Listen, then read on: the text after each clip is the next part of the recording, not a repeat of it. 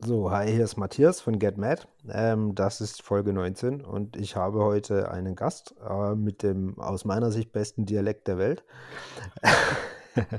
ist der ist der Emanuel und der Emanuel kommt aus Wien. Ähm, und er hat mich über, also ich habe auf Twitter quasi einen Aufruf gestartet, ob Leute Bock haben, mit mir zu quatschen und der Emanuel hat sich gemeldet und ähm, mehr ist, dass wir uns gegenseitig folgen und dass der Emanuel sich, glaube ich, noch mehr oder weit besser mit Aktien und Analyse von Aktien auskennt als ich. Ähm, weiß ich eigentlich noch gar nicht. Aber deshalb gebe ich einfach mal rüber. Emanuel, stell dich gerne mal vor. Ja, hallo Matthias. Also zuerst einmal vielen lieben Dank für die Einladung, ähm, dass es so spontan funktioniert hat. Ähm, danke auch für das Lob, dass wir den coolsten Dialekt haben. ich werde mich trotzdem bemühen, mein schönstes Hochdeutsch heute auszupacken. Ähm, genau, ähm, ich bin 35, wohne in Wien, komme ursprünglich aus der Steiermark. Ähm, ja, bin im Projektmanagement für Versicherungen tätig und beschäftige mich ähm, sehr viel privat seit längerer Zeit mit Aktien. Genau, so wie du es gesagt hast, ähm, versuche auf, über Twitter meine Ideen so zu posten, was ich so mache. Und ja, Du hast, du hast ja schon, äh, du hast ja schon Zulauf, du hast ja recht viel Follower, also über, ich glaube, so knapp 1500 oder so, ja, ne? ja. Dann wird's ja, da, also da kriegst du ja wahrscheinlich auch einiges an Feedback zurück, wenn du, wenn du was, wenn du was schreibst. Ja, definitiv, aber ich muss schon sagen, also ich bin seit, auf Twitter seit etwas mehr einem Jahr, eineinhalb Jahren, Mhm. seit, seit letzten, letzten März 20, 2020.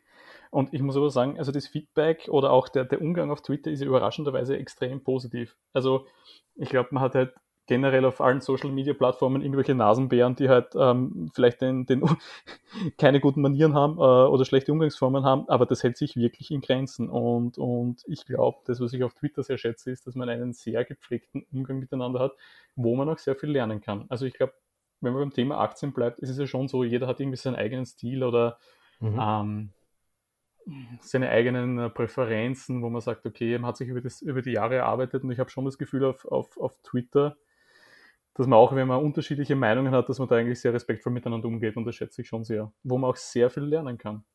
Das, da, da gebe ich dir recht. Also die, die nennen, also diese, man nennt sie ja die Fintwit-Bubble so ein Ja, bisschen, ne? Ähm, wo Tausende von Leuten mittlerweile unterwegs sind. Ähm, der, der Umgang miteinander ist äh, auch wenn man komplett gegenteiliger Meinung ist, sehr, sehr respektvoll, beziehungsweise immer sehr sachlich. Da gebe ich dir komplett recht. Das ist äh, egal, was man schreibt, egal so, man kriegt sehr viel positives Feedback, man kriegt aber auch mal eine kritische Frage gestellt, aber mhm. nicht einfach, weil man einem in die Parade fahren will, sondern weil es einfach vielleicht auch angebracht ist, so kritisch mal nachzufragen. ne? Genau. Genau, auf alle Fälle. Und, und ich habe Twitter eigentlich komplett unterschätzt. Also ich habe das auch jahrelang komplett ignoriert. Ähm, habe mich irgendwann auf Facebook angemeldet. Das ist dann auch jahrelang, ja, gibt es zwar, aber benutze ich eigentlich nie. Hm. Und Twitter habe ich dann echt zufällig letztes Jahr entdeckt. Und ich muss sagen, also was ich auf Twitter gelernt habe, und das, das glaube ich, das kann man auch, auch der Community dann so mitgeben. Also was es da eigentlich für Möglichkeiten gibt, wenn man lernen will, ist es gigantisch. Und natürlich, man muss halt vielleicht ähm, Themen finden, die zu einem passen. Ich denke, Aktien ist ja das eine Thema, wo halt FinTweet, so wie du es auch äh, schon erwähnt hast, sehr ideal ist, wo man sich sehr austauschen kann. Wo ich sehr viel profitiert habe, das waren amerikanische Trader, Mhm. die ja extrem viel von ihren Ideen posten oder von ihren Zugängen und ich finde, so kann man am meisten lernen. Ähm, aber ja, der, der, der Austausch mit, mit Leuten, die man eigentlich nicht kennt oder so wie wir uns ja bis Ja, dato auch nicht gekannt haben, ähm, das macht schon Spaß, ja. ja. Ähm, du bist jetzt Mitte 30. Wie, wie bist du zu Aktien gekommen?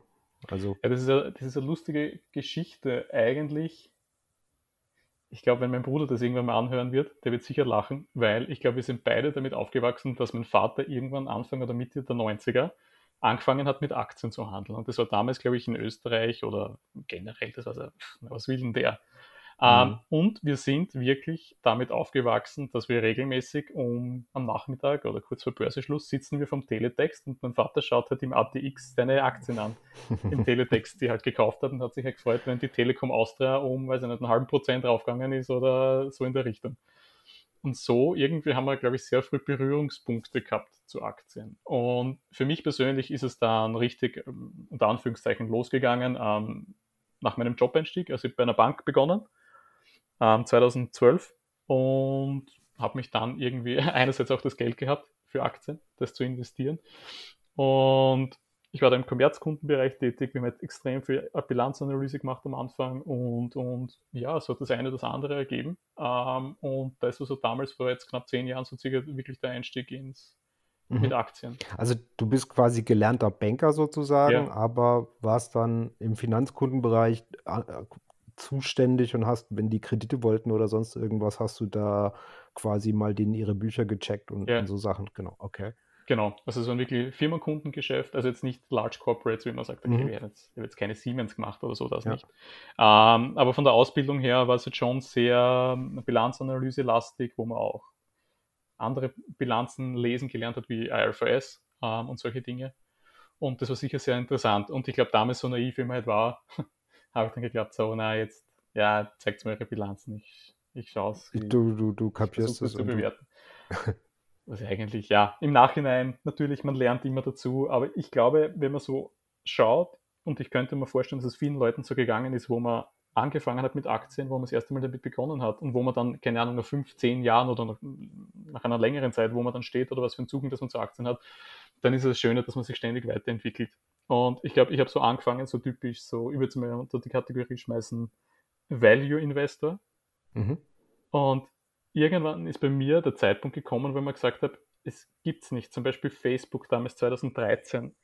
Ich habe mir das damals genauer angeschaut und ich gedacht, na, das, das funktioniert nicht. Was ist das? Das ist irgendeine App, wo man sich sozial vernetzen kann, ist zwar sehr nett, aber wie sollen die Geld verdienen? Ja. Und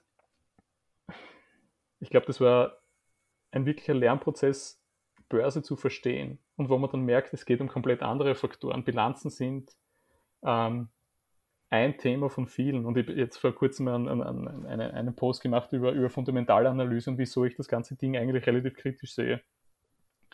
Ähm, und ich habe dann gemerkt, okay, mit Fundamentalanalyse oder mit diesen klassischen äh, Kennzahlen, die man daraus errechnen kann, da kommst du an der Börse nicht weiter. Und dann irgendwann hat es Klick gemacht, wenn man merkt, okay, Börse ist wirklich Psychologie. Menschen sind gierig, Menschen haben Angst, äh, Menschen sind irrational. Und man spricht immer von der Börse, vom Markt oder von den Marktteilnehmern. Im Endeffekt sind es Menschen, die daran teilnehmen. Auch wenn die, die handeln, genau, ja. Mhm. Auch wenn sie jetzt vielleicht irgendwelche Algorithmen programmieren, die, die traden oder so. Im Endeffekt sind es immer, immer, immer, immer Personen, die dahinter stehen. Und ich glaube, solange der Mensch irrational ist oder, mhm. oder, oder kein Homo economicus, wie man so schön sagt, wird es auch immer Übertreibungen geben, es wird immer Bärenmärkte geben. Ähm, ja, und das war, glaube ich, die wichtigste Kenntnis, die ich in den letzten zehn Jahren mitgenommen habe. Auch wenn es einfach klingt, aber das mal zu realisieren und umsetzen zu können, das war, war nicht. Also von, von, von der Story her, du hast am Anfang hauptsächlich tatsächlich nur Fundamentaldaten geguckt ja. und wenn die Bilanz sauber ausgesehen ja. hat, Cashflow und alles gestimmt hat, die Verschuldung nicht zu groß war, dann war das oder grundsätzlich mal ein Wert, den du interessant fandest. Genau. Was ja per se mal nicht verkehrt ist. Ne? Ja. Also in ein gesundes Unternehmen Aktien zu kaufen, ist ja besser. Aber was du quasi sagst, ist, die, die Fantasie des Kurses ist da nicht so wie bei, bei anderen Dingen, beziehungsweise es gibt nicht so die, du kannst nicht so die, ja, von der Kursentwicklung profitieren oder wie, wie meinst du das? Ja, also Kursentwicklung ist das eine. Also ich bin ein großer Fan davon, wenn man so zum Beispiel Total Performance anschaut. Auch wenn mhm. ich jetzt einen Titel habe ähm, wie äh, Unilever, weil ich glaube, Unilever benutzen viele Leute oder haben viele Leute investiert. Kursperformance ist wichtig, Dividendenrendite ist wichtig. Am Ende des Tages kommt es wahrscheinlich darauf an, wie mein, meine Performance nach einem gewissen Zeitpunkt halt ausschaut. Wurscht, ob das jetzt über einen Kurs, Kursgewinne zustande kommt oder über Dividendenrendite. Mhm. Ähm, aber mir ist es eher darum gegangen zu verstehen, wie kann ein Unternehmen, was keine oder vielleicht rasch steigende Umsätze hat, keinen Gewinn, viele Schulden, also eigentlich, wenn man eine, eine, eine aus der Sicht des Risk Managers in einer Bank, wenn du dieses Unternehmen ja. anschaust, würdest du sagen, denen gebe ich kein Geld. Funktioniert nicht. Also klassisches Beispiel ist im DAX aktuell zum Beispiel sowas wie Delivery Hero oder so. Genau, ja. Die, die verbrennen, also mit jedem Euro, den die Umsatz mehr machen, verbrennen die zwei Euro mehr. Ähm, so, so äh, zumindest mein Verständnis. Das ist, das ist genau mein Ansatz. Also ich lasse da meine Finger davon weg, weil ich weiß nicht, wie die Geld verdienen wollen in Zukunft. Ja. Trotzdem äh, sehen viele Leute das als hervorragendes Investment an oder unterstellen dieser Firma jede Menge Potenzial für die Zukunft. Genau, genau. Und, und vielleicht gibt es da zwei, zwei Dinge zu unterscheiden. Ich glaube, das eine sind halt Hypes, wie man zum Beispiel, mhm. äh, kann man an GoPro erinnern, ich glaube 2014 oder was sind die Public ja. gegangen, sind auf 80 rauf, grundeln mittlerweile zweistellig irgendwo herum.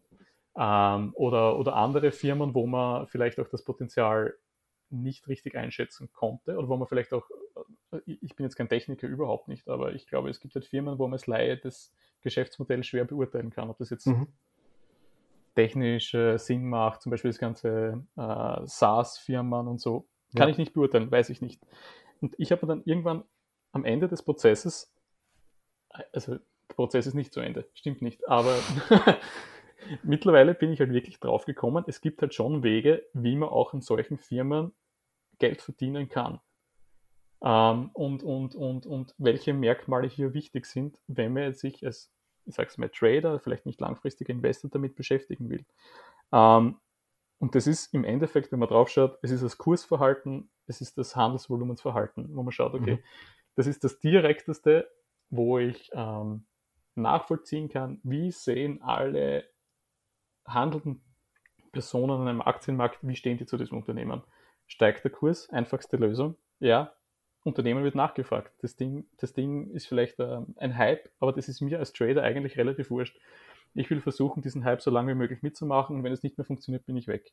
Also quasi Welle surfen, solange es geht und äh, mit, ich, ich unterstelle mal, mit engen Stops dann raus, und wenn, wenn, wenn, dein, wenn die Idee nicht mehr funktioniert sozusagen. Genau, weil ich finde, auch bei der Fundamentalanalyse im Endeffekt, es kommt immer darauf dann hinaus, dass man sagt, okay, ich persönlich, ich finde, die Firma ist überbewertet oder unterbewertet oder ich persönlich finde, der Cashflow ist gut. Mhm. Das ist aber, glaube ich, komplett irrelevant. Im Endeffekt ist das, was zählt, wie alle anderen Marktteilnehmer, große institutionelle Investoren, große Player, wie die auf diese Zahlen reagieren. Und ich glaube, als privater Investor muss man einfach versuchen, diese, diese Reaktionen lesen zu lernen und sie auch ausnutzen zu können. Also ja. zu, zu antizipieren, was, ja. was, was die Institutionellen tun oder was die dicken, die dicken Fische quasi von dieser Aktie halten. Also so ein, so ein keine Ahnung, so ein riesen Hedgefonds kann ja, ja. bei kleinen Unternehmen den Kurs ja, massiv beeinflussen. Ne?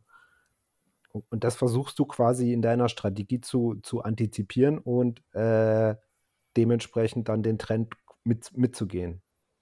Genau, genau. Und was sind für dich so Marker, wo du sagst, hier wird es für mich interessant? Also hast du, ich meine, du brauchst ja eine Idee, also du hast zum Beispiel äh, in, deinem, in deinen Tweets war ein, ein Tweet über SEMrush. Mhm. Äh, SEMrush ist eine Firma, die kenne ich seit 15 Jahren, weil ich mhm. in der Branche arbeite.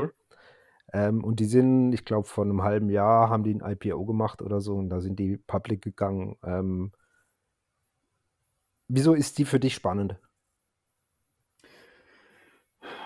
Ähm,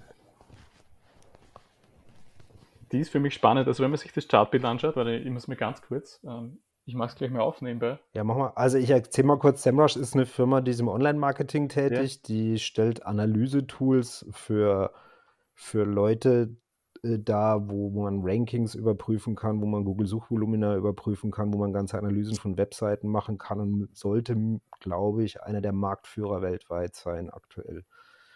Also ähm, das ist sehr cool, dass du die Bude kennst. Ähm, ja. und, und was ist deine Einschätzung dazu? Ich meine, kann, kann das was?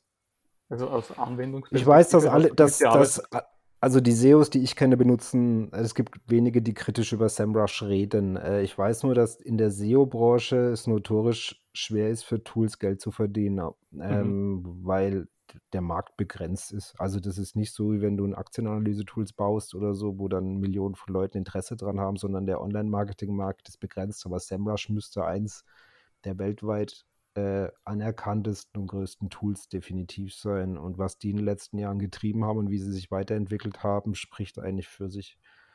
Also während andere, ich nenne jetzt hier keine Namen, immer neue Kapitalrunden fahren und sich immer neues Investorengeld holen und das dann schön verbrennen, scheinen die halt einen anderen Weg gegangen zu haben. Mhm. Na cool, also das ist einmal ein, ein, ein schöner Zufall, dass man da auch ähm, eine Aktie, vielleicht auch eine, ich habe gedacht, eine, ein Nischenplayer halt findet, wo du auch äh, das Ding auch kennst und reinschätzen ja. kannst, was das, was das kann. Was bei den meisten Aktien, die ich trade, absolut nicht der Fall ist. Also kennen die meisten Firmen auch nicht. Ist auch irrelevant. für einen, einen sagen wir so, chartbasierten Zugang. Mhm. Aber wieso? Du hast gefragt, okay, wo, wo, ist mir das Ding eigentlich aufgefallen? Ähm, Im letzten Jahr, sagen wir mal 2021 bis Ende 2020, haben IPOs extrem gut funktioniert. Viele IPOs. Und jetzt zum Beispiel bei einem Screening-Prozess schaue ich mir einfach an, was machen die, die IPOs, wie funktionieren die. Und normalerweise beim IPO hast du halt vielleicht diese Anfangs-Hype-Phase, ähm, die da, dauert einige Tage, manchmal einige Wochen. Das Ding geht halt schnell durch die Decke, fällt dann runter und dann ähm, wird eine Basis, also es heißt äh, IPO-Base. Wird, wird, eine Basis gegründet, also genau. also gebildet sozusagen. Es war bei Facebook ja ähnlich. Also wo die IPO gemacht haben, genau. war es ein klassisch, äh, bis sie sich dann eingefunden haben und ab dann ging es dann weiter sozusagen. Genau, genau. Und dieser Zeitraum ist halt unterschiedlich. Wie lange das dauert, kann ein Jahr dauern, kann Monate dauern, weiß man nicht. Bei mhm. SEMrush, wieso, äh, wieso die mir aufgefallen sind, ist einfach, es hat äh, keinen, ähm, keinen Einbruch nach dem IPO gegeben. Die sind ja relativ schnell gestiegen. Die sind im, also ich habe jetzt gerade nachgeschaut, die sind im März 21, so wie du gesagt hast, sind die an die Börse gegangen. Und bis Juni haben die um 147 Prozent zugelegt an Wert. Und ich glaube, auch wenn man jetzt aus der Fundamentalanalyse kommt, da sagst du, das ist zu teuer, das kann nicht sein. Ein, ein mhm. Wert, der sich mehr als verdoppelt, mm -mm, greife ich nicht an. Ähm, Im Endeffekt, das war für mich auch so ein Lernprozess, wo ich viele Bücher gelesen habe, viele YouTube-Videos geschaut habe von erfolgreichen Tradern. Du willst aber eigentlich Firmen kaufen, die im Wert steigen, weil das heißt, die Nachfrage ist da, Investoren ja. kaufen, dass das Ding steigt. Und ja, also das war bei SEMrush der Fall und jetzt war irgendwann vor, wann war das? Also insgesamt sind die von März bis, bis jetzt, bis Anfang September, haben sich die im Wert verdreifacht. Und ich habe sie das erste Mal getradet bei so einer Mini-Konsolidierung, die von Juni bis circa Mitte August angefangen hat. Mhm.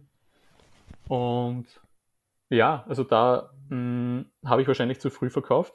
Ähm, aber jetzt schaut es auch wieder interessant aus. Muss man natürlich sehen, ob das, ob das jetzt so weitergeht, ob es länger konsolidiert.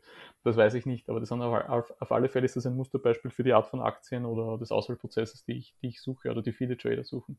Mhm. Ja. Okay. Ähm, ich ich, ich habe mir jetzt auch gerade mal den Chart aufgerufen, ich kann es ja gar nicht glauben. Ähm, ja, weil, also ich habe den IPO beobachtet, habe dann aber gesagt, ja Gott, die, da wollen jetzt halt ein paar einen Exit machen, aber mhm. scheinbar ähm, ist das, habe ich, hätte ich da sehr viel Geld investieren sollen, wenn ich es gewusst hätte, aber im Nachhinein bist du immer schlauer. Genau. Ähm, handelst du dann direkt die Aktie oder handelst du, handelst du die gehebelt oder wie machst du das? Nein, immer nur direkt die Aktie. Also äh, ich habe auch den klassischen Lernprozess durchgemacht, mit gehebelten Produkten auf die Schnauze zu fliegen. Mhm. Und mache ich seitdem in ganz wenigen Ausnahmefällen und das ist meistens so als Hedging, wenn ich einen Index zum Beispiel shorte. Also wie ich es jetzt vor ein paar Tagen gemacht habe mit dem, mit dem Nasdaq, da bin ich jetzt short gegangen über, über ein gehebeltes Produkt. Ähm, aber mit ganz geringem Hebel. Sonst lasse ich die Finger davon. Das, und wie, wie groß ist deine Positionsgröße, die du jetzt bei so SEMrush getradet hast? In Euro? Also wie viel? Ja. Äh, naja, sagen wir so, im Trading-Portfolio ist eine Positionsgröße, also ich habe mehrere Portfolios, muss man auch sagen. Mhm. Im Trading-Portfolio ist eine Positionsgröße zwischen 2.000 und 4.000 Euro. Okay. Roundabout also Standardpositionsgröße. Das heißt, ja. das ist immer das, dein Einsatz, den du machst und den erhöhst du oder senkst du grundsätzlich mal auch nicht ab. Naja, also das wäre für mich eine volle Position. Also manchmal kann es okay. sein, ich starte mit Teilpositionen und schaue dann, wie es okay. läuft und dann wird mhm. aufgestockt. Okay. Ja, und ich habe eigentlich, ich versuche mich wirklich im Trading-Portfolio auf, sagen wir mal, vier bis sieben, acht Positionen zu konzentrieren. Dafür dann auch mit größeren Positionsgrößen größere Positionsgröße heißt dann, du stockst weiter auf? Oder, oder? Na, das nicht. Also wenn ich jetzt sage, ich habe ein gewisses Kapital in mein Trading-Portfolio einbezahlt und von mhm. dem sage ich dann, okay, 20 Prozent oder was gehen in eine okay. Position. Okay. Mhm. Und was ist dein avisierter Zeitraum, wie lange du so eine Position laufen lässt? Tage bis Wochen, je nachdem, wie es läuft. Okay, aber du, du hast grundsätzlich äh, die alle Stops etc. oder wie handelst du? Hast du Machst du Trailing Stops? Machst du, oder weißt du schon ganz genau, ähm, wenn der Trade ins, ins Minus läuft, wann du rausgehst? Oder mhm. hast du quasi so eine, ein komplettes Handbuch für dich, was du tust, wenn Folgendes passiert? Ja, also eigentlich überlegen wir schon, wo zum Beispiel Supportzonen sind, ähm, wo ich den Stop setzen würde. Was. Okay, fangen wir so an. Ich glaube, beim, beim Trading, im Endeffekt ist es reine Mathematik. Ähm, wie oft bin ich erfolgreich und wie hoch ist mein Erfolg? Und das versucht man halt natürlich zu steuern über, über Stops, um seine Verluste so gering wie möglich zu halten. Deswegen kann man auch, glaube ich, mit relativ großen Positionsgrößen mhm. arbeiten. Wo ich sage, okay, ich lese zum Beispiel auf Twitter, es gibt Leute, die haben 30, 40, 100, keine Ahnung, wie viele Positionen. Keine Ahnung, wie, wie viele Positionen hast du eigentlich? Ich habe knapp 100. Ja, genau. Das ist, für mich ist das ein Ansatz, das wäre mir zu mühsam. Das könnte ich nicht folgen. Mhm. Ähm, und, und ich sage einfach, okay, ich habe engere Stops und ich glaube, mittlerweile traue ich mir mit meinen Skills auch zu, größere Positionen im Sinne von anteilmäßig am, am, am Kapital, was ich im Portfolio habe, zu traden. Ähm, weil ich habe natürlich auch angefangen mit, mit Positionsgrößen von 500, 600, 700 Euro. Das ist natürlich geil, wenn man sagt, man hat einen Verdoppler. Absolut bringt das nichts. Ja. Kann man fast sagen. Also ist natürlich sehr schön, wenn man das macht. Aber eigentlich, ich glaube, die, die Kunst ist einfach im, im, im, im Trading, so wie es viele andere Trader sagen, das ist jetzt nicht meine Idee, sondern ich kann das nur replizieren, was viele sagen, dass man sagt, man, verhält, man hält die, die Verluste gering und versucht halt die Gewinne laufen zu Gewinne lassen. laufen zu lassen, was natürlich die große, die große Kunst dabei also ist. Also das, das ist einfacher gesagt als getan. Ja, ist ne? ganz schwierig. Also ich glaube, wenn man, wenn man von, von zehn Trades, die man macht, wenn vier funktionieren, mhm. ist es sehr gut. Vier bis fünf. Mehr wird es nicht. Also kannst du mir sagen, wenn du 50%, 50 Hit-Ratio hast, bist du eh schon ganz gut unterwegs. Und in diesen 50% Hit-Ratio musst du halt das rausholen, was du quasi in deinen äh, 50 Prozent, die, die schief oder die nicht deinem Plan ja. gehen, äh, aber wenn du sie laufen lässt, sollte das. Aber du legst dann, also du, du findest eine Aktie, die, die zum Beispiel ein IPO gemacht hat oder die irgendwie ganz interessant bei dir aufsteigt, dann leg, legst du aber Charttechnik zugrunde. Mhm. Also du machst klassische Charttechnik, die manche vielleicht auch für Esoterik haben, aber die halt insofern funktioniert, weil sehr viele diese Mechanismen anwenden. Ja. Also du darfst mich gern korrigieren. Das ist so mein, Eind mein Eindruck davon, ähm, dass, dass Charttechnik grundsätzlich halt funktioniert, weil, weil sehr viele Trader sich damit auskennen und mhm. dieses, ja, dieses, dieses, ja, dieses Regelgerüst, das auf das Charttechnik ist, da zugrunde legen auf den Kurs. Genau, also ich glaube zur Charttechnik, da gibt es ja Leute, die das kritisieren, sagen, ja, es ist im Endeffekt eine self-fulfilling prophecy. Kann man mhm. sagen, ja, okay, wenn es eine self-fulfilling prophecy ist und funktioniert, auch egal. Ja. Weiß ich nicht. Aber ich glaube, im Endeffekt, es geht da, also für mich, was ist Charttechnik? Für mich ist das einfach eine Landkarte, die dich, die dir dabei hilft, durch die Landschaft der, der Marktmeinungen zu navigieren. Das ist, der, ich, ich finde, der Kurs oder ähm, die Kursentwicklung ist ja wirklich die direkteste Ableitung, die man hat, wie der Markt eine Aktie sieht.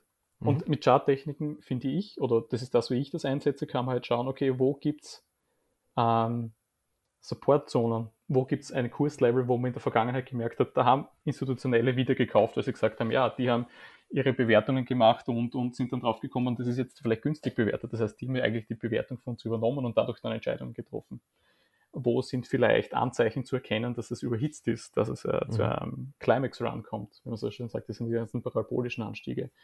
Also das ist, das ist eigentlich, wenn man es wenn man es vereinfacht sagt, ist es wirklich eine, eine, eine, eine, Landkarte, die dir da beim, beim Navigieren hilft.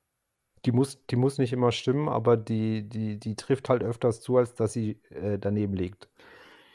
Naja, wenn man, wenn man davon ausgeht, dass es nur eine Wahrscheinlichkeit gibt oder dass man halt sagt, mhm. okay, es, ist, es gibt eine, wenn ein gewisses Kursverhalten auftaucht, dann ist die Wahrscheinlichkeit größer, dass Aktie A das folgende macht, zum Beispiel vielleicht raufgehen oder runtergehen. Dann kann man sich dann schon orientieren. Es gibt nie eine gewisse Sicherheit, dass eine Aktie was macht. Also ich glaube, das ist ja, hat schon jeder gedacht, das ist jetzt ein, ein, ein hundertprozentiger Breakout. Zum Beispiel, ich glaube, Amazon war das vor einem Monat, wo man gesagt hat, das war eine Konsolidierung über ein Jahr Jetzt ist er hingegangen, Failed Breakout, wieder runtergegangen. Also es gibt nie die Sicherheit, es gibt ja nur eine Wahrscheinlichkeit, genau. Okay. Und wie viele Aktien hast du, wenn du, also klar, du hast jetzt, sagen wir mal, vier, fünf offene Positionen mhm. sozusagen. Wie viele Aktien hast du generell so im Blick? Und, oder wie, wie schwappt eine Aktie in dein Blickfeld? Guckst Ja. du auf IPOs oder, oder wie, wie, wie, wie, wie, wird, wie wirst du auf eine Aktie aufmerksam?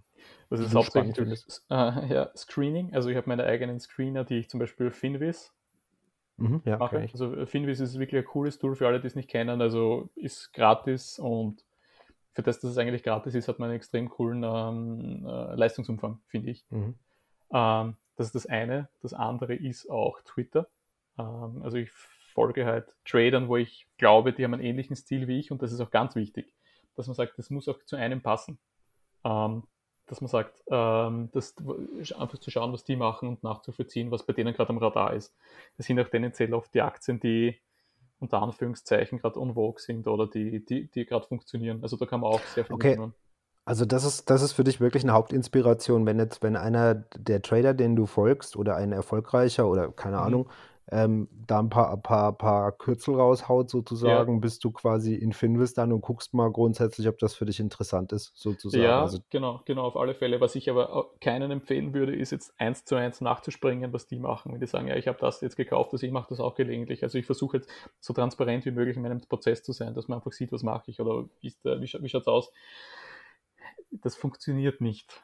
Man muss sich immer Mhm. die eigene Meinung dann bilden und das waren bei mir immer die schlechtesten Trades, also klassisches FOMO, wenn man dann halt äh, gesehen hat, ja, der, der hat was gepostet, zehn Minuten später ist das Ding 10% durch die Decke gegangen und dann versucht Mhm. man das nachzuspringen. Das funktioniert nicht.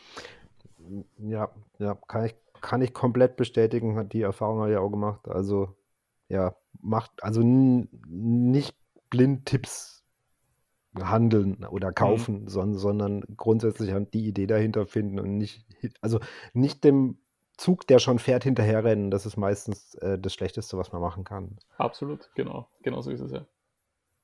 Okay, und, und ähm, das heißt, du tradest im Grunde m, jede Woche komplett aktiv, äh, ähm, möglicherweise. Also, naja, gut, du lässt auch mal was ein paar Tage laufen, aber du bist halt permanent dran und tradest sozusagen. Mm, ja, also es gibt schon, es gibt schon Phasen, wo ich mittlerweile es schaffe, nichts zu tun.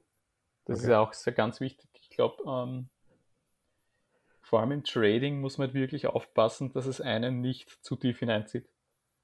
Weil es ist, ich glaube, das darf man wirklich nicht unterschätzen, weil es hat schon ein bisschen was von, es, es, es ist, äh, wie sagt man da, es ist ein bisschen addictive. Also es kann schon, es kann schon süchtig machen. Vor allem, wenn man erfolgreich Also- ist. Das spricht das Belohnungszentrum in deinem, in deinem Nervensystem halt komplett an, ne? Ja, Aber absolut. Auch vor allem, aber auch dieses, die, das, wenn du, wenn du, wenn du einen Verlusttrade machst, der, den Trigger, das jetzt wieder reinzuholen.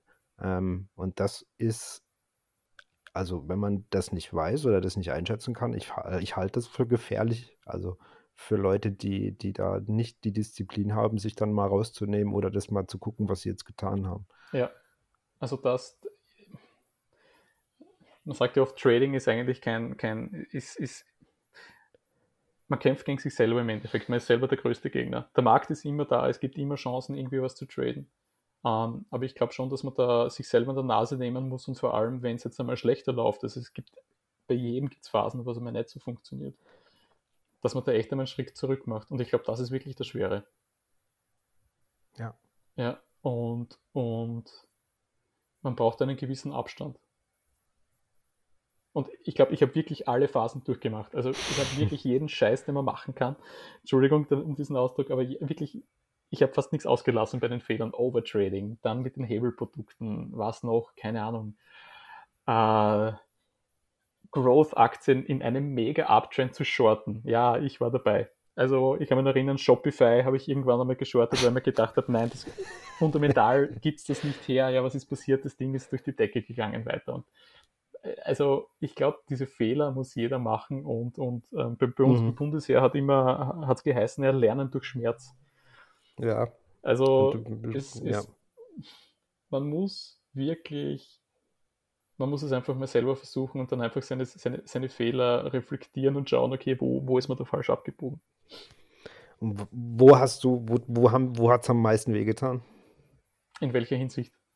Also wo hast du die größten Fehler gemacht, sagen wir mal monetärer Hinsicht, oder wo hast du so richtig auf die Fresse gekriegt? Buy and hold. Buy and hold? Buy and hold mit der falschen Aktie. Absolut. Okay. Also,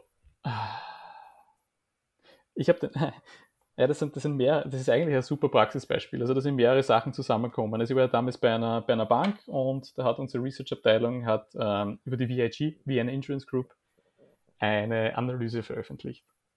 Und das war, keine Ahnung, 2015 vielleicht, 2014, weiß jetzt noch gar nicht mehr genau. Und jedenfalls, die Analyse war natürlich auf Kaufen und sie haben alle Gründe dargelegt, wieso das Ding unterbewertet ist, mit Preisziel, für, ja, Upside. Für, für welche Aktie war das nochmal? Die VIG, Vienna Insurance Group. Okay, alles klar, okay, ja. Äh, genau, und ich habe mir dann gedacht, naja, schau, die schauen ja eigentlich eh ganz gut okay. aus, sind international vertreten, naja, was kann sein? Hab mir ja, eingekauft dort. Ich habe sie, glaube ich, mit 36 gekauft nicht viel später waren sie bei 14, 15. Okay. Also komplett vernichtet eigentlich vom Kurswert her. Ja, Gab es Gründe, warum der Kurs so abgeraucht ist? Oder? Ja, Versicherungen tun sich sehr schwer, Geld zu verdienen in diesen Zeiten. Also mit ihrem Haupt, mit Lebensversicherungen und so, das war damals also wirklich ganz, ganz schwere Zeit. Also ähm, ja, ähnlich wie Banken. Also sie haben einfach die ja. gleichen Probleme wie, wie, wie Banken, ähm, gut Geld zu verdienen. Ähm, aber sei es wie sei, also eben ist runtergegangen und ich habe mir gedacht, na, die kommen schon wieder, die kommen schon wieder. Ja, nichts ist passiert. Jahrelang ist nichts passiert. Und irgendwann, ich glaube drei oder vier Jahre später, habe ich es dann bei 19 wieder verkauft. Ich weiß jetzt gar nicht, wo mhm. sie jetzt stehen, aber das war für mich so, so eine Lesson learned, wo man sagt, na, das ist, pff, es, die Zeit heilt nicht alle Wunden. Und, und deswegen, ich finde das auch meine persönliche Meinung, wo, wo auf Twitter viele schreiben, ja, sie sind Bayern holt, komme was wolle. Mhm. Das ist falsch. Das ist komplett falsch, ja. Also ich glaube, ja, ich weiß nicht, wie dein Ansatz ist, aber ich glaube, es muss Buy and Hold funktioniert, wenn man seine Werte immer wieder checkt, scheiß jetzt da vom, vom, vom Geschäftsmodell oder wie es auch hm. charttechnisch ausschaut. Aber jetzt nur stur Buy and Hold, das ist das, das, das, das Nee, das ist das genau, also ich bin ja klassischer Buy and Hold, aber ich check zweimal im Jahr so grundsätzlich. Das ist nicht oft, ich weiß. Ähm, aber ich bin, ähm, aber ich habe eine völlig unemotionale Bindung zu meinen Aktien. Also wenn in Twitter einer wieder schreibt, was sind deine Lieblingsaktien, dann frage ich immer, wo der falsch abgebogen ist, weil mhm. ich habe eigentlich gar, ich habe eine Lieblingsaktie, wo kommt man dahin? Also sprich, wenn irgendwas nicht mehr meinem Investment Case entspricht, fliegen die raus, ob die 500% im Plus stehen oder 90% im Minus, ist mir völlig egal dabei. Mhm. Also äh, da bin ich total unemotional. Ich habe auch überhaupt kein Problem, äh, fünfstellige Verluste zu realisieren. Also das habe ich auch schon gemacht. Ähm, weil, wie gesagt, äh, Buy and Hold ist nice. Es gibt sicher Firmen, die man für sehr lange Zeit, vielleicht sogar mhm. für immer halten kann. Mhm. Aber nicht garantiert nicht jede Firma. Man sieht ja oft, dass dann irgendwas Disruptives kommt ähm, und, und dann passt das halt nicht mehr. Keine Ahnung, kein Mensch wird heute noch freiwillig eine Kodak-Aktie halten oder so, nachdem Digitalkameras kamen. Also, weil, ja, nur als Beispiel. Genau. Nee, da hast du komplett recht. Ähm, das sehe ich auch so. Das heißt, du hast, du machst aber gar keinen, hast du neben deinem Trading, machst du auch noch ich sage jetzt mal, klassische Anlage in, in ETFs oder ja. sonst irgendwas? Machst ja, genau. Also das darf man auch nicht unterschätzen. Was ich im Trading-Depot eigentlich mache, ist nur ein kleiner Teil von dem Investment, die ich habe. Mhm. Weil es mich einfach, weil ich glaube, das äh, entspricht meiner, mm, meiner Persönlichkeit, das passt ganz gut zu mir. Aber gleichzeitig habe ich auch ein, unter Anführungszeichen, Langfristdepot, mhm. wo ich aber unter ähnlichen Gesichtsmerkmalen oder Kriterien auch Aktien auswähle und die dann reinkaufe. Das sind hauptsächlich, ich sage mal 90 Prozent, würde man sagen, Growth-Aktien unter Anführungszeichen. Und ein paar, ja, Hapag-Lloyd ist zum Beispiel dabei. Ähm, und die, ich glaube, der Unterschied ist einfach, dass ich dort eine andere Risikotoleranz habe, wo ich sage, okay, ähm, ich habe jetzt keine, erstens, ich habe jetzt keine harten Stop-Losses, ähm, sondern ich schaue einfach, ich erlaube den Aktien auch ähm, stärkere Pullbacks zu machen. Mhm, ja. Das ist, glaube ich, einmal ein, ein, ein Unterschied. Ähm, aber andererseits, wenn ich merke, okay, es gefällt mir vom Verhalten her nicht, dann verkaufe ich das Ding auch. Okay, aber Crows-Aktien heißt im Sinne von, da bist du dann sehr tech-lastig ja. aktuell, also sprich, da bist du halt dann mit, mit den, mit den, keine Ahnung, mit den Großen vielleicht sogar am Start, Amazon, Microsoft oder, oder Shopify, Nvidia, keine Ahnung, was, was da alles im Depot sein kann, da gibt es ja Dutzende. Ähm, das, also da quasi dein normales Depot sozusagen besteht hauptsächlich aus solchen Werten dann. Ja, genau, genau, würde ich schon sagen. Aber ein, ein sehr großer Teil sind auch die ETFs, die ich halt monatlich bespare. Mhm. Welche ETF hast du, eine, also klassisch MSCI World oder machst, hast du eher so Sparten-ETFs? Nein, es sind Sparten-ETFs. Also das eine ist ein DBX-Tracker über, na, wie heißt das, Big Data. Mhm. Ich habe DBX-Tracker, Big Data und Artificial Intelligence. Den bespare ich aktuell. Ähm, und ich habe noch den Vanguard Life Strategy 80.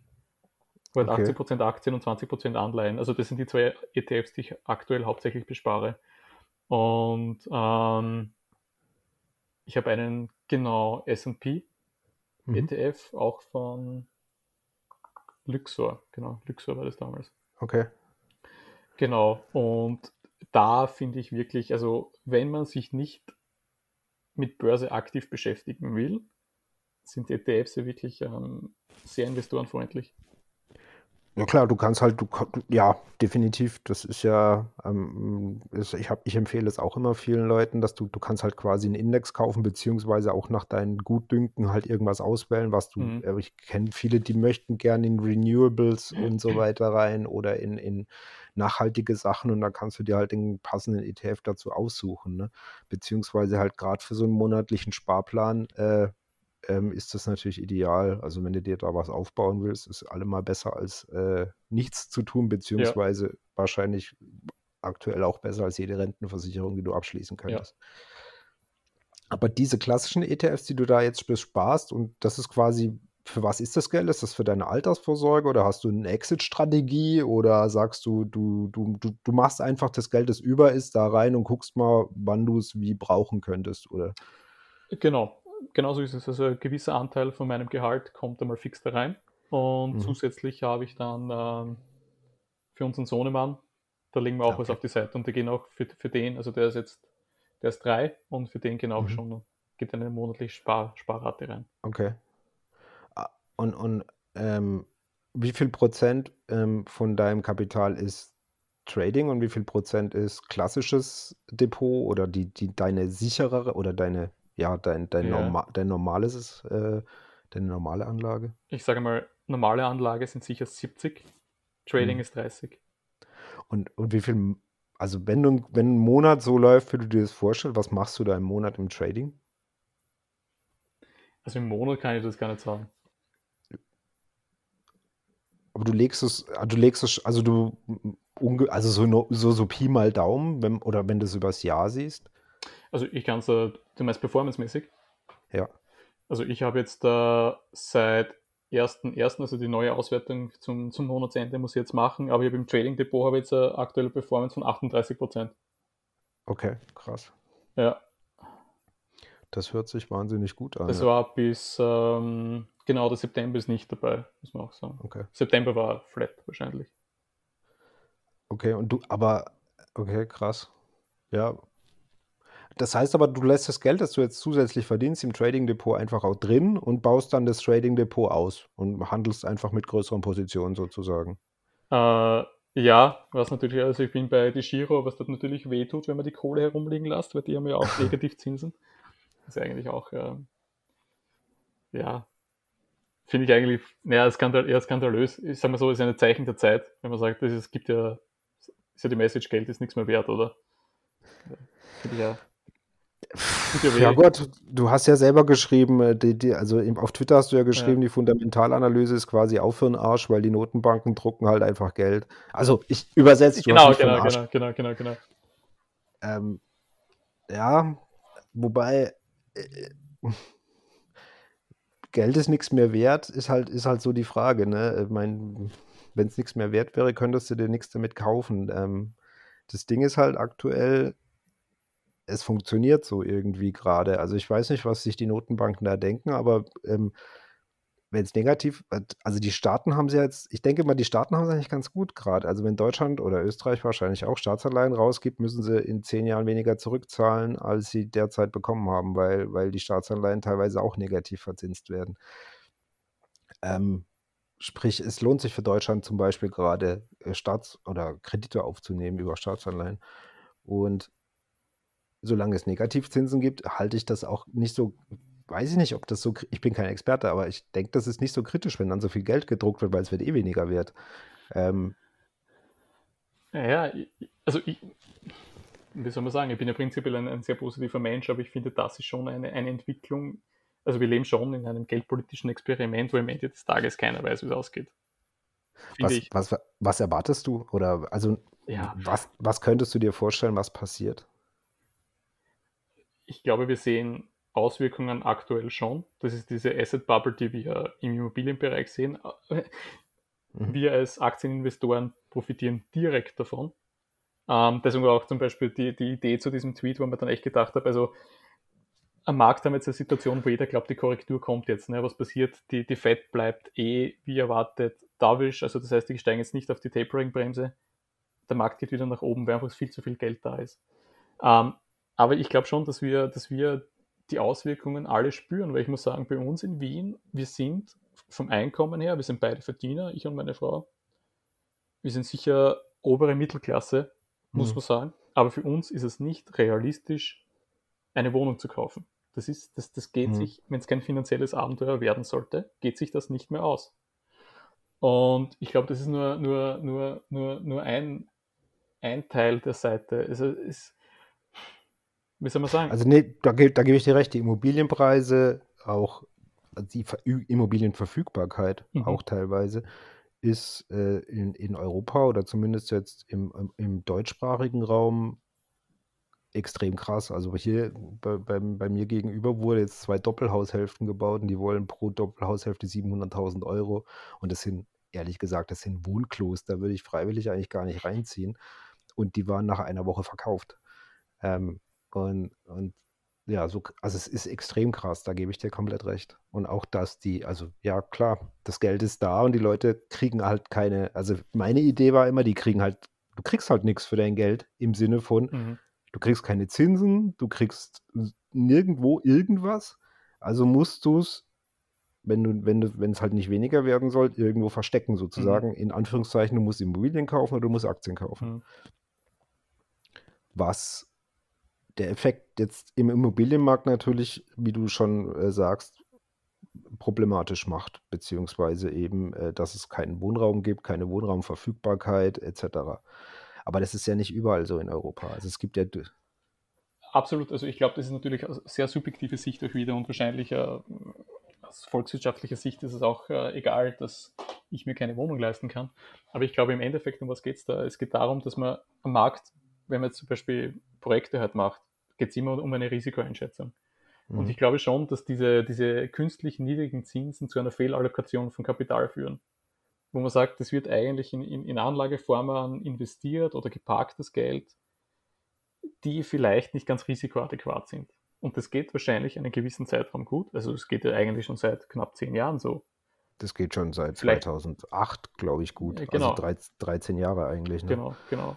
Also ich glaube, die Griechenland-Krise im Euroraum, so, ich glaube, das war so 2012, ja. 2013. Das ja, okay, hast recht, ja. ja, ja. Und, aber ich glaube, das ist diese, diese Fehlallokation, wo man jetzt sagt, okay, man bläst bewusst wahrscheinlich eine Asset-Bubble auf. Vielleicht kommen wir in einen Zustand, wo das einfach stabil ist. Hm. Vielleicht geht es die nächsten 50 Jahre so weiter, wir wissen es ja nicht, keine Ahnung. Vielleicht kommt irgendwann zu einem Zeitpunkt, wo man sagt, okay, die ganze Kohle ist doch vielleicht in Assets geflossen, die ihre Renditen nicht mehr wirtschaften und dann wird das Geld abgezogen. Und ich glaube, das ist dann das Platzen in der Blase, wenn du dann diese Kapitalabflüsse hast. Das ist richtig. Das ist nur immer die Frage aktuell, welche Blase platzt. Dann ist immer so meine äh, Theorie, ähm, weil viele, viele Aktien sind, Aktien sind oft nicht billig gerade, aber sie sind jetzt auch nicht so massiv überteuert, wie sie vielleicht im Jahr 2000 schon mal waren. Also sprich, äh, außerdem haben viele, viele Firmen echt oder in die ich zumindest investiert habe, ein solides Geschäftsmodell und verdienen Geld, auch wenn sie teuer sind. Ähm, die nächste Frage ist halt, welche Blase platzt? Ähm, ich, das war, also normalerweise platzen die Kreditblasen dann. Ne? Mhm. Ähm, da, wo Kreditfinanzierung da ist, weil es eben günstige Kredite gibt, die platzen. Und das wären wahrscheinlich als erstes mal Immobilien. Also. Das halt, ja. Genau, also äh, ist ja meistens ein Klassiker, wo man sagt, also die letzte Finanzkrise wurde auch durch Immobilien ausgelöst. Ähm, China, ich glaube, man braucht noch nach China schauen mit Evergrande. Ja. man wird sehen. Ich glaube, das ist einfach alles so komplex, wo man vielleicht die, die, Folgen, wenn die jetzt in die Pleite geschickt werden oder auch nicht in die Pleite geschickt werden, ich glaube, das ist ja auch nicht ganz klar. Man kann die Folgen nicht abschätzen. Also ich glaube, der Mensch ist relativ sch schlecht dabei, die Folgen eines komplexen Systems äh, bewerten zu können. Ja, definitiv. Und, und, ich glaube, ich kann mich nur erinnern, das war damals 2008, der, wie die Lehmann pleite gegangen ist. Ja. Ich weiß, haben gesagt, ein lokales Event, keine Ansteckungsgefahren das war sehr interessant, dass ich habe damals noch studiert und wir haben uns sehr genau mit diesem Thema dann beschäftigt und, und deswegen kann ich mich noch ganz gut daran erinnern, wie das, wie das abgelaufen ist. Und es gibt keine Ansteckungsgefahren, eben alles lokal.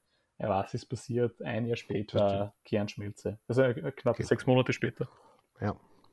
Und das war damals bei Covid, vielleicht kannst du dich auch noch erinnern, haben sie auch gesagt, naja, okay, wird wahrscheinlich lokal auf China beschränkt sein, keine Chance, dass das irgendwie eine Pandemie wird ich glaube, das ist einfach, der Mensch ist wirklich sehr schwer im Bewerten dieser, dieser komplexen Zusammenhänge und deswegen würde ich jetzt auch nicht automatisch sagen, ja, Evergrande wird auf China beschränkt sein, wird keine Auswirkungen auf internationale Finanzmärkte haben. Wir wissen es einfach nicht.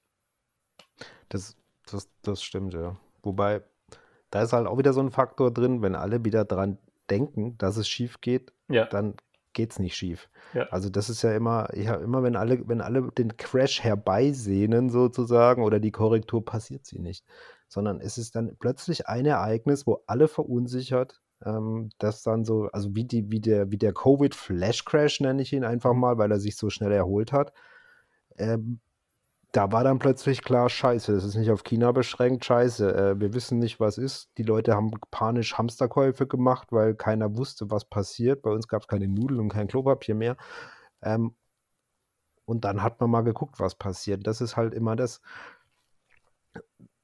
dementsprechend, also ich, ich höre halt, ich habe ein paar Kumpels, die erzählen mir quasi seit Jahren, ja, es musst du mal wieder korrigieren, es musst du mal wieder korrigieren, es musst du mal wieder korrigieren. Und ja, was soll ich sagen? Klar, irgendwann korrigiert es immer oder irgendwann kommt die Scheiße zurück und dann fangen wir wieder von vorne an sozusagen, aber du, das, du kannst es halt nie an irgendwas festmachen. Ne? Mhm. Oder du kannst es nie sagen und vor allem weißt du nicht, ob es jetzt tatsächlich so ein immenser Crash wird, weil das merkst du erst, wenn er vorbei ist. Also, äh, und, und das macht es eigentlich so schwer, das zu erkennen.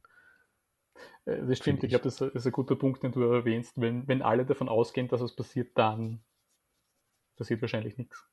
Genau. Aber ich weiß nicht, hast du vielleicht ähm, HBO-Serie Chernobyl angeschaut? Ja, natürlich. Und das war für mich auch so eine, eine, so eine absurde Szene. Ich finde erstens eine sensationelle Serie, sehr gut gemacht. Also ist, ist eine der besten Serien, die ich, in, also von der Stimmung und Wahnsinn. von der Visualität und von der, von der, wie mich das reingezogen und belastet ja. hat. Also diese Geschichte, die, die haben das so gut erzählt. Also schaut euch diese Serie an, die ist auch abgeschlossen. Man muss da nicht äh, 20 Staffeln gucken, sondern eine Staffel und gut ist. Ja, aber die Serie ist der Hammer, ja. Also Wahnsinn, äh, wirklich eine der besten Serien, die ich jemals geschaut habe. Und da halt, ich will nicht zu viel teasern, aber da war eben diese eine Szene, wo die, die, diese Leiter von diesem Kraftwerk, die sitzen dann im Raum zusammen. Ja. Und die sagen, na, was ist passiert, was ist passiert? Und sie, sie, sie evaluieren die Situation und sagen, sagen, ja, geh mit dem Geigerzähler halt raus und schau, was passiert ist, ob das jetzt irgendwie Radioaktivität ausgetreten ist. Und der kommt halt zurück und der sagt, ja, also wir haben halt, ich weiß nicht, 1500 ja. war das, glaube ich, Becquerel oder keine Ahnung, wie ja. man das sagt. Und zu sagen, naja, das ist eigentlich, das klingt ja nicht so viel, also kann ja nicht viel passiert sein. Nee, Wurde ja, dann erstens so absurd, die sitzen in einem Raum, diskutieren, was passiert ist und eigentlich das ganze Reaktorgebäude ist denen weggeflogen. Ja. Und das hat einfach nur diesen Wert angezeigt, weil die Messer nicht höher gegangen sind. Das war, du, du hockst davor und schlagst dir einen Kopf. Ja. Der sagt halt, es hat 1500 oder so, ich glaube, ja, sowas. Ja. Und dann kommt halt heraus, dass die Geräte können gar nicht mehr anzeigen. Ja.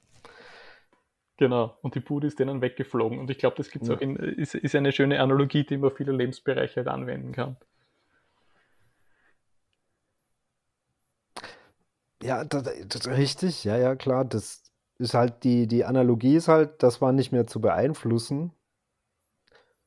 Weil, aber unser, unser Wirtschaftssystem, unser Markt ist ja mehr oder weniger, der wird ja von uns allen beeinflusst sozusagen. Also, und es gibt ja ein inhärentes Interesse dran, immer von ganz viel, von ich nahezu allen Marktteilnehmern, dass das irgendwie funktioniert oder dass das halt nicht gen Süden rauscht.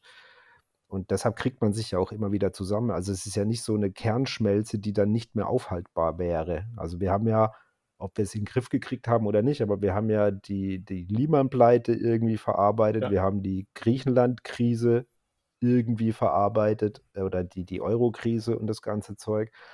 Und es ging danach ja immer weiter. Und es war gar nicht im Nachhinein nie so schlimm, wie wir vorher gedacht haben, dass es wird. Es stimmt, also da, da bin ich bei dir, ja. Also, naja, Griechenland-Krise, wahrscheinlich die Griechen sehen das anders. ja, möglicherweise, ja. aber, ja, aber ja, also ich glaube einfach, Wirtschaft ist ein, ein sehr komplexes System und, und so wie du gesagt hast, also ich glaube, schlimm sind die Krisen, die keiner erwartet. Ähm, oder die Black Swan Event oder Grey Swan. Ähm,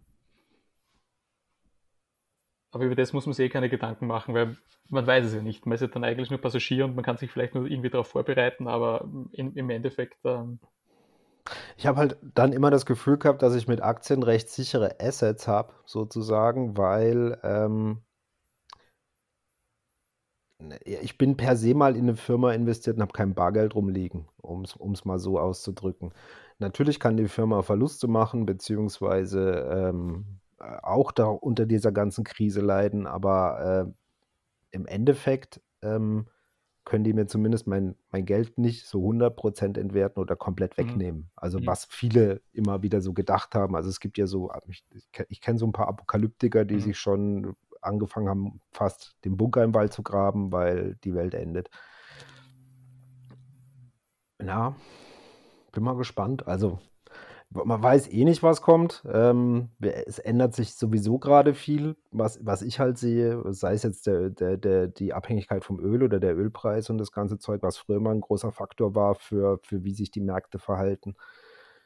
Ähm, und dementsprechend ist es, ist, ist es nicht abzusehen. Ich, ich bin halt so eher der Typ, ich bleibe halt so weit es geht investiert, solange mir das sinnvoll ja. erscheint beziehungsweise habe ich, kenne ich aktuell kein Szenario, wo ich mich jetzt komplett von meinen Aktien trennen würde. Also außer es landen Außerirdische und wollen, keine Ahnung, beanspruchen den Erdkern, weil sie ihn brauchen oder so.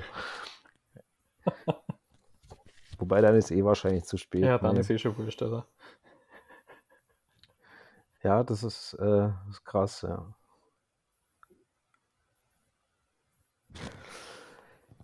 Ja, ähm, haben wir schon eine Weile gequatscht. Hast, willst, willst du was wissen? Willst du noch was fragen? Oder willst du noch über ein, über ein bestimmtes Thema quatschen? Naja, jetzt haben wir doch schon einiges durch, oder? Jetzt sind wir sogar bei, bei Tschernobyl gelandet, äh, ein bisschen Wirtschaftswissenschaften. Ja, keine Ahnung. Deutschland, ist ja Deutschlandwahl, ja. bitte. Wie, wie siehst du das Ganze? Naja, ah ist ganz schlimm. Also, ja, wie, wie sehe ich das? Ich habe, ich habe, ich sag, es ist so abgefuckt. Also, du, also kein, du willst keinen, also offiziell willst du keinen als Kanzler bei uns gerade haben, der sich da bewirbt, weil alle haben irgendwie Dreck am Stecken oder können nichts, so nach dem Gefühl her. Also dementsprechend, ich glaube, du musst wählen, was dir am wichtigsten ist. Ähm, wenn du zum Beispiel persönlich denkst, dass, dass wir die, die CO2-Geschichte in den Griff kriegen müssen und Klima in den Griff kriegen müssen, dann musst du höchstwahrscheinlich grün wählen wenn du keine Steuern erhöhen möchtest, dann äh, und, und mehr Wirtschaft und weniger Staat, dann musst du wahrscheinlich FDP wählen. Wenn du weiter korrupte Politiker haben willst, musst du CDU wählen. Ja, äh, keine Ahnung, I don't know. Ich gehe ich geh wählen, ich wähle wahrscheinlich grün, weil ich immer denke, ähm, mir macht zwar Hitze nichts aus, aber den meisten Deutschen.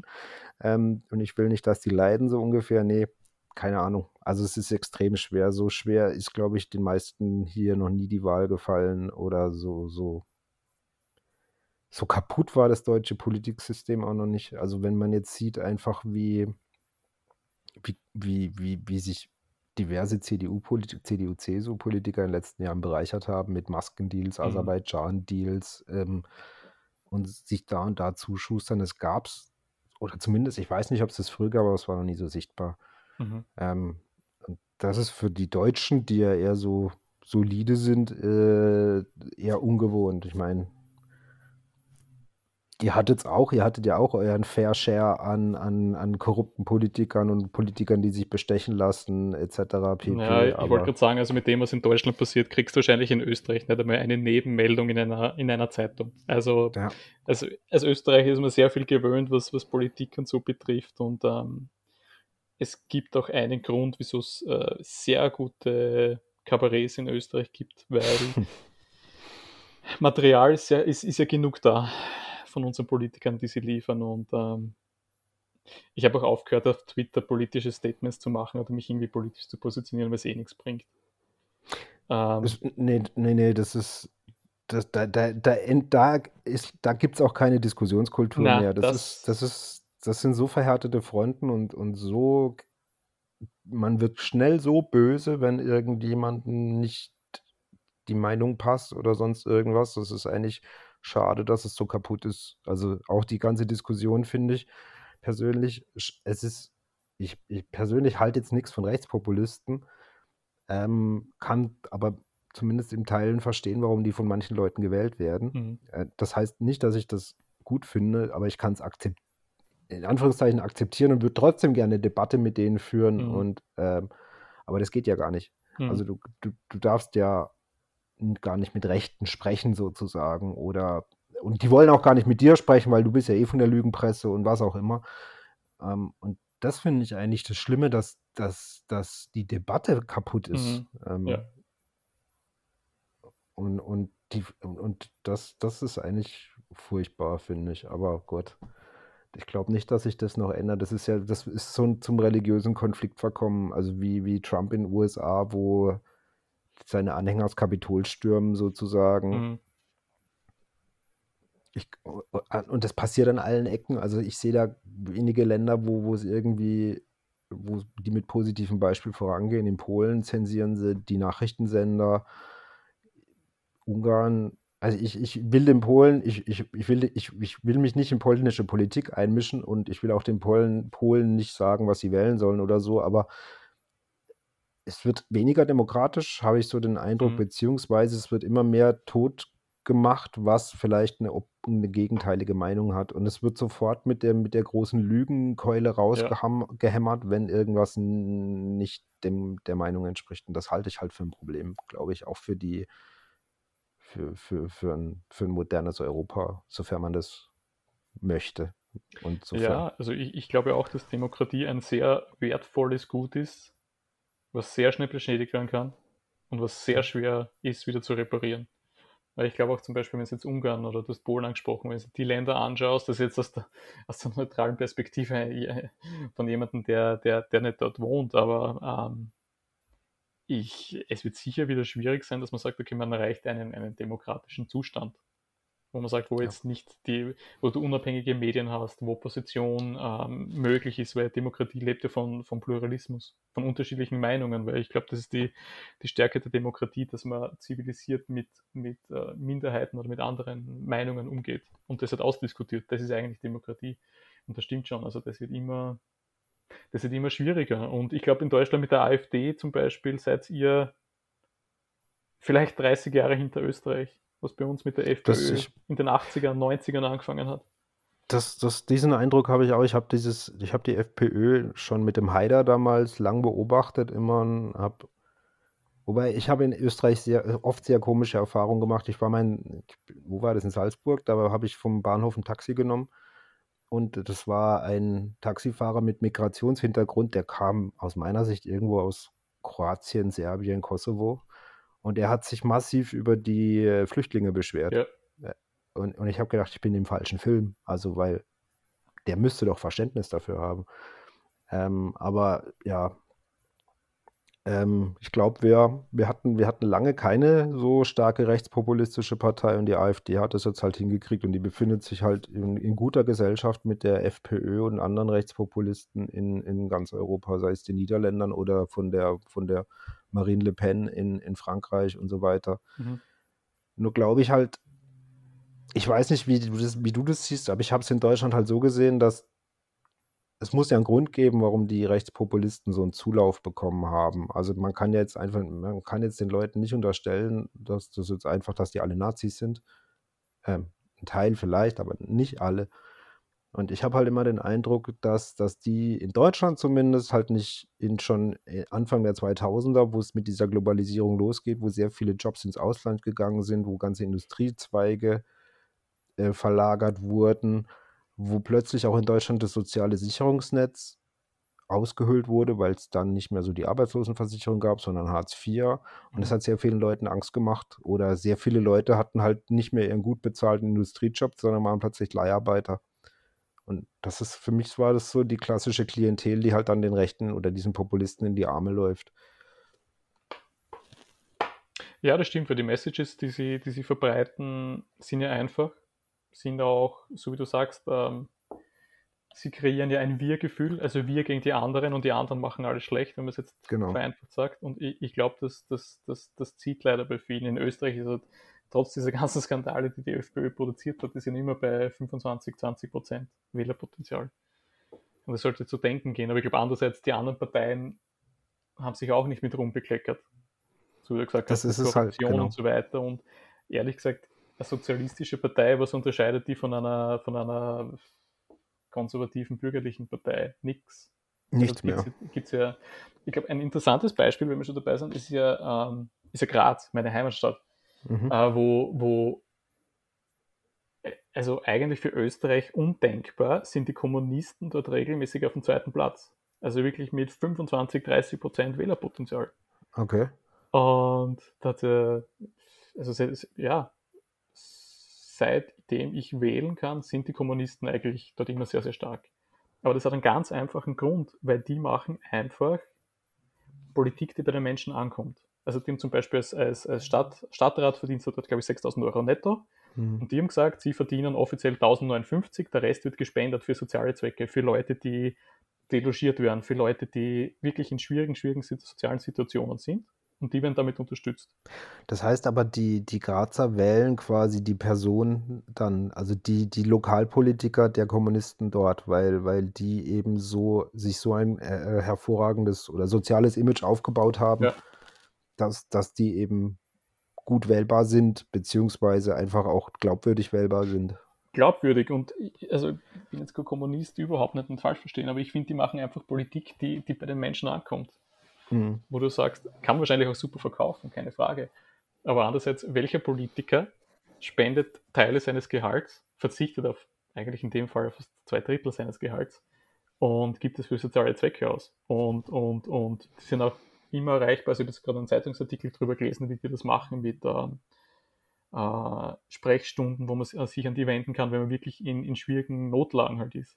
Ja. Und das, das kommt einfach an und das, das, das, das ist einfach authentisch. Und natürlich auch die Spitzenkandidatin ist authentisch und ich glaube, das ist das, was zieht. Und wenn man sich da in Österreich, wahrscheinlich in Deutschland das gleiche Sozialisten anschaut oder andere, da denkst du wirklich, es ist ja eigentlich wurscht, was du wählst, du bekommst eh immer das Gleiche. Genau. Es gibt diese Entfremdung der Politik von den, von den Menschen, habe ich den Eindruck, wo man sagt, ja, meine Stimme macht ja keinen Unterschied. Für was stehen die überhaupt? Ich weiß es ja gar nicht.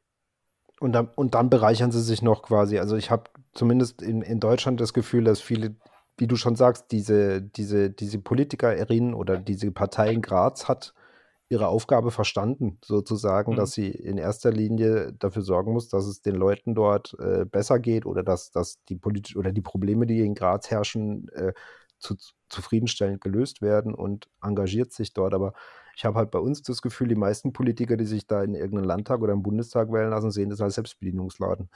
Weil dann können sie, ich meine, die kriegen dann ihre Diäten, aber dann machen sie Beraterverträge hier und da, unterstützen Lobbyismus und, und so weiter und kassieren da nebenher. Und in Deutschland musst du ja nicht mal die Nebeneinkünfte groß offenlegen. Also, äh, du ja, musst sagen.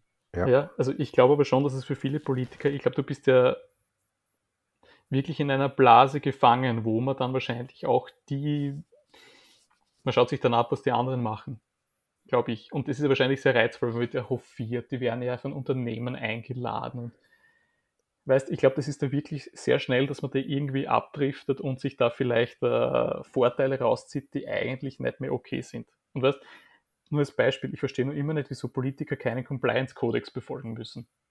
In jeder Bank, in jeder Gesellschaft, ja. eigentlich in jeder Firma mittlerweile hast du einen Compliance-Kodex, Compliance wie geht mit Geschenken ja. um, ja. ähm, wie Einladungen und so weiter da, da, da gibt es wird teilweise wirklich rigoros umgesetzt, dass Leute wenn kleine Geschenke, wenn die nicht gemeldet wurden, sind die rausgeschmissen worden. Ja. Du kannst nicht sagen, ist es gut oder schlecht oder vielleicht ist das jetzt nicht äh, vielleicht angemessen gewesen, aber es ist wurscht. Es gibt eine, eine Richtlinie und du musst eingehalten werden.